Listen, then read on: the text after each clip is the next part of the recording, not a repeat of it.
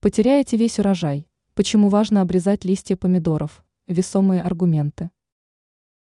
Есть мнение, что не стоит обрезать листья помидоров, но существует противоположное мнение, подкрепленное аргументами. Многие дачники стремятся получить хороший урожай помидоров, ведь это востребованный в кулинарии овощ. Иногда на помощь могут прийти не только подкормки, но и манипуляции с растениями. Подробнее о них рассказала эксперт сетевого издания «Тут новости», агроном Анастасия Коврижных.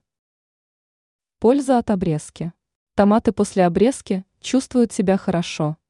Меньше вероятности, что их поразят болезни, плоды не трескаются, растет урожайность.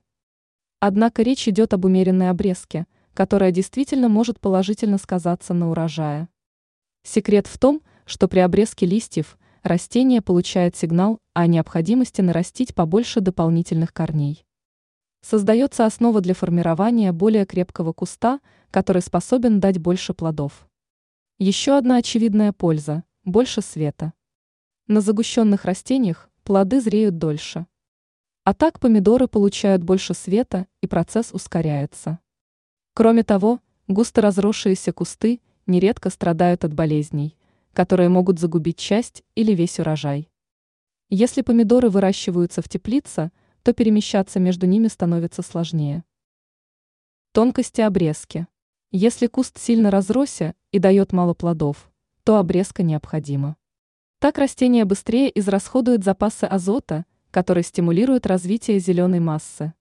Томаты с неограниченным ростом стебля рекомендуется обрезать каждые 10 дней удаляются нижние листья, которые скрывают сформировавшиеся плоды.